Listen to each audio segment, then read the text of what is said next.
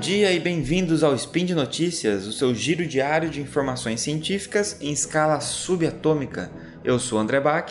E eu sou o Fernando Maia. E hoje, dia 14 Electran no calendário Decatrian, ou se você preferir, dia 7 de maio no calendário gregoriano, vamos falar sobre medicina e saúde. Ketamina pode ser útil na redução rápida de sintomas associados ao suicídio. Coma de açúcar, a ingestão de glicose levando a pior desempenho cognitivo. Speed Notícias.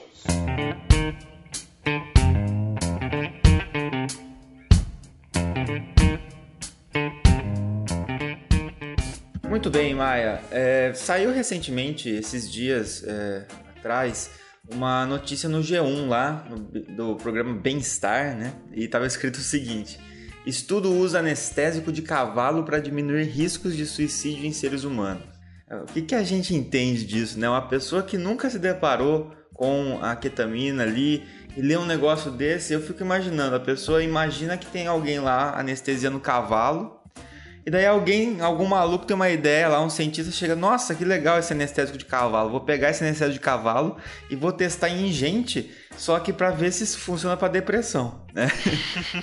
Qual é a ligação, né? Da onde veio isso? Então, para deixar esclarecido né, notícia com esse título meio cabuloso, sensacionalista, né, ou até mesmo descuidado, né?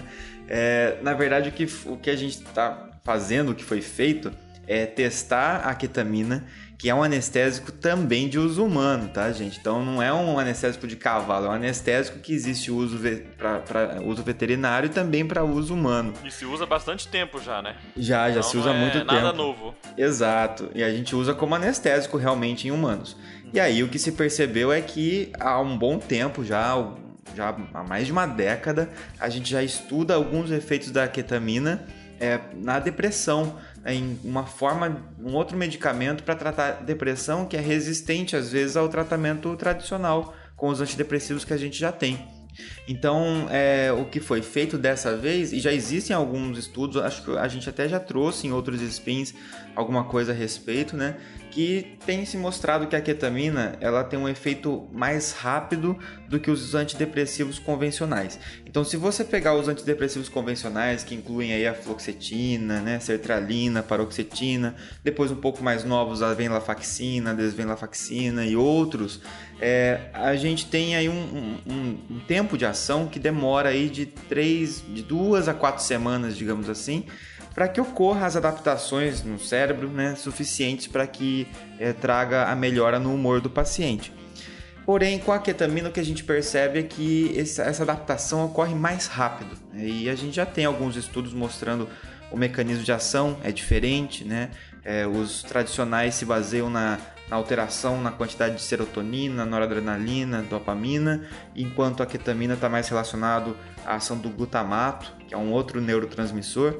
Mas independente disso, é, traz resultados é, mais rápidos né? e talvez fosse útil para pacientes refratários ao tratamento normal e também em medidas um pouco mais emergenciais, como é o caso de pessoas é, com depressão que estão com um, pensamentos recorrentes sobre a morte, né? no caso é, sintomas associados ao suicídio e que isso poderia de certa forma reduzir esses sintomas. Então esse artigo novo, o que ele traz é o uso da, do que eles chamam de esquetamina, é, que é, uma, é, o, é o isômero é um isômero da ketamina. Então, se vocês lembrarem lá da química do colégio, lá a gente tem o, os isômeros, né? São aquelas substâncias que têm a mesma fórmula química, só que elas têm estruturalmente, assim, mesma fórmula química, mas que estruturalmente ela tem algumas diferenças que conferem propriedades diferentes. Quase todos os fármacos é são misturas de isômeros, né? então a gente tem o isômero S e o isômero R. E a ketamina, o isômero S dela é mais potente e tem menos efeitos adversos. Então, quando vocês lerem esketamina, não pensem que é um novo fármaco, mas é o isômero S da ketamina isolado, para ter maior propriedade farmacológica, maior efeito, com menos efeitos adversos. Né? Enfim, eles usaram isso intranasal e perceberam que foi superior ao placebo, né? Aqui a nossa a importância né, de testar sempre versus placebo aí, é, ou versus uma terapia já instituída. Então perceberam que foi muito superior ao placebo a redução dos sintomas é, para suicídio com o uso da ketamina, tá certo? Então é isso que essa notícia traz. Ela é, na verdade, ela é um artigo científico, né? Ela é um artigo do, do The American Journal of Psychiatry. É, foi publicada em dia 16 de abril de 2018 agora. É, o link vai estar tá aí para vocês é, observarem o estudo, né? Então é, é um estudo que dá continuidade a mais de uma década de estudos que tem sido feito com a ketamina para depressão.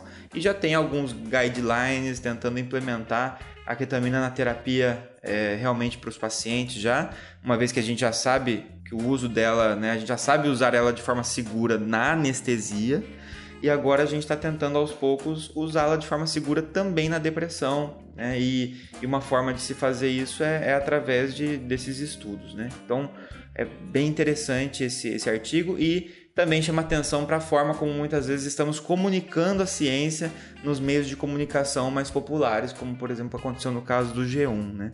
Essa confusão, só fazendo um, um adendo, ela pode ter vindo também do fato de que algumas pessoas acabam desviando é, e tentando obter receitas de ketamina de forma às vezes um pouco mais fácil é, da ketamina de uso veterinário para daí fazer o uso como uma droga de abuso. Né? Então talvez daí tenha vindo a, a confusão com relação à, notícia. Até porque, né, e não só a ketamina que o pessoal termina pegando de cavalo, né, anabolizante, hormônio, isso infelizmente ainda é comum. Cabe aqui o alerta de que, independente se fosse de cavalo ou não, né, é o uso de anabolizantes, de ketamina e outras substâncias é um uso que não deve ser um uso responsável, porque pode trazer, do mesmo modo que traz benefícios de se usar de modo correto, pode trazer é, efeitos graves se usados de modo incorreto, né?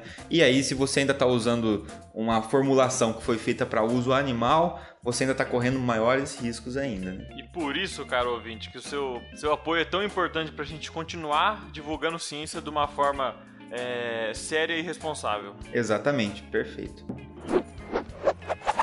É, vamos para a segunda notícia agora, Bach. Coma de açúcar, a ingestão de glicose levando ao pior desempenho cognitivo. É uma notícia publicada no Physiology e Behavior em fevereiro desse ano. Na verdade, né, já o que a gente vê na prática o pessoal conseguiu comprovar com, com estudo. Geralmente quando você abusa de doce ou abusa de açúcar branco, geralmente dá aquele, aquela bodeada, aquela caída depois do almoço. Exatamente. O que, que, o pessoal viu? Eles, esses cientistas da Nova Zelândia fizeram as pesquisas, eles conseguiram encontrar evidências de que o açúcar simples, como a glicose, pode prejudicar o desempenho cognitivo. Foi um estudo duplo cego controlado por placebo e descobriu que edulcorantes contendo glicose estavam ligados à atenção e tempo de resposta reduzido. Só para lembrar, o consumo do nosso cérebro para se manter funcionando é somente da glicose. A gente não consegue tirar tecido de outro lugar. Então por isso que é importante a gente manter a glicose num nível adequado. Como foi feito esse estudo? Pegaram 49 indivíduos que consumiram bebidas açucaradas contendo glicose, ou sacarose, que é aquele açúcar que fica na mesa geralmente, ou a frutose, que é açúcar de fruta. E pegaram outro grupo que estava consumindo sucralose antes de fazer três testes cognitivos. Os três testes consistiram em uma tarefa de tempo de resposta simples. Uma medida de processamento aritmético e a tarefa Stroop, que é a demonstração de interferência no tempo da reação a uma tarefa. Então foram três testes, três testes simples para poder comprovar se aquilo muda ou não. Pesquisadores ainda viram o nível de glicose durante o teste da, dessas pessoas e descobriram que os participantes que tinham consumido a glicose ou a sacarose tendiam a apresentar um pior desempenho no teste cognitivo do que aqueles que tinham consumido a frutose ou a sucralose, que é o adoçante. O estudo sugere ainda que, na verdade, né, o sugar coma ou coma de açúcar é realmente um fenômeno real, não é uma coisa só especulativa, onde o nível de atenção pode diminuir após o consumo de açúcar contendo a glicose. Eu acho que é importante a gente frisar no seguinte: é, não foi feito nada em relação à pesquisa de imagem. Talvez uhum. no futuro a gente consiga, com esse tipo de pesquisa, fazer alguma coisa em imagem e mostrar, usando técnica de neuroimagem, como pode você pode melhorar ou piorar o desempenho cognitivo das pessoas com açúcar. Exatamente. E vai ajudar até a gente conseguir entender melhor esses déficits de atenção que a gente tem depois do consumo de glicose. Uhum.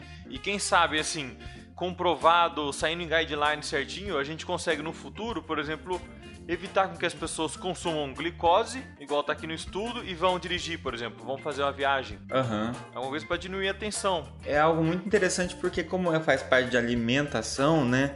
Às vezes as pessoas não, não, não podem, podem não pensar, a tendência nossa é pensar que não interfere tanto, né? Ah, é uma comida, é uma comida mais doce, como que isso vai trazer um prejuízo tão grande, né? E rápido, né? Então, e assim, aí é uma coisa que cai por terra também. Você que tá lá prestando vestibular, fazendo a prova difícil, não adianta se entupir de açúcar.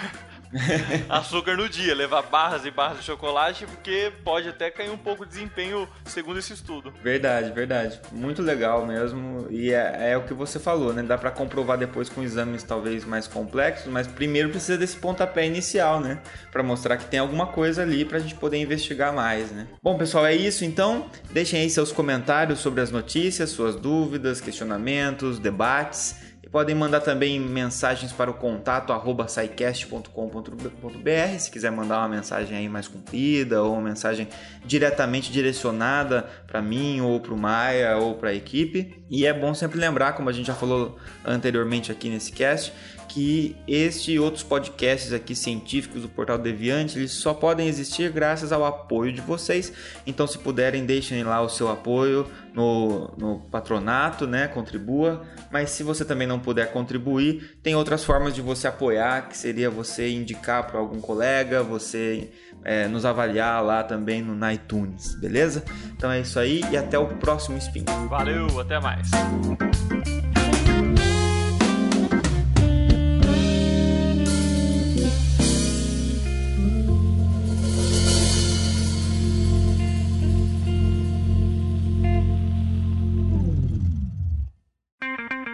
Edição por Felipe Reis.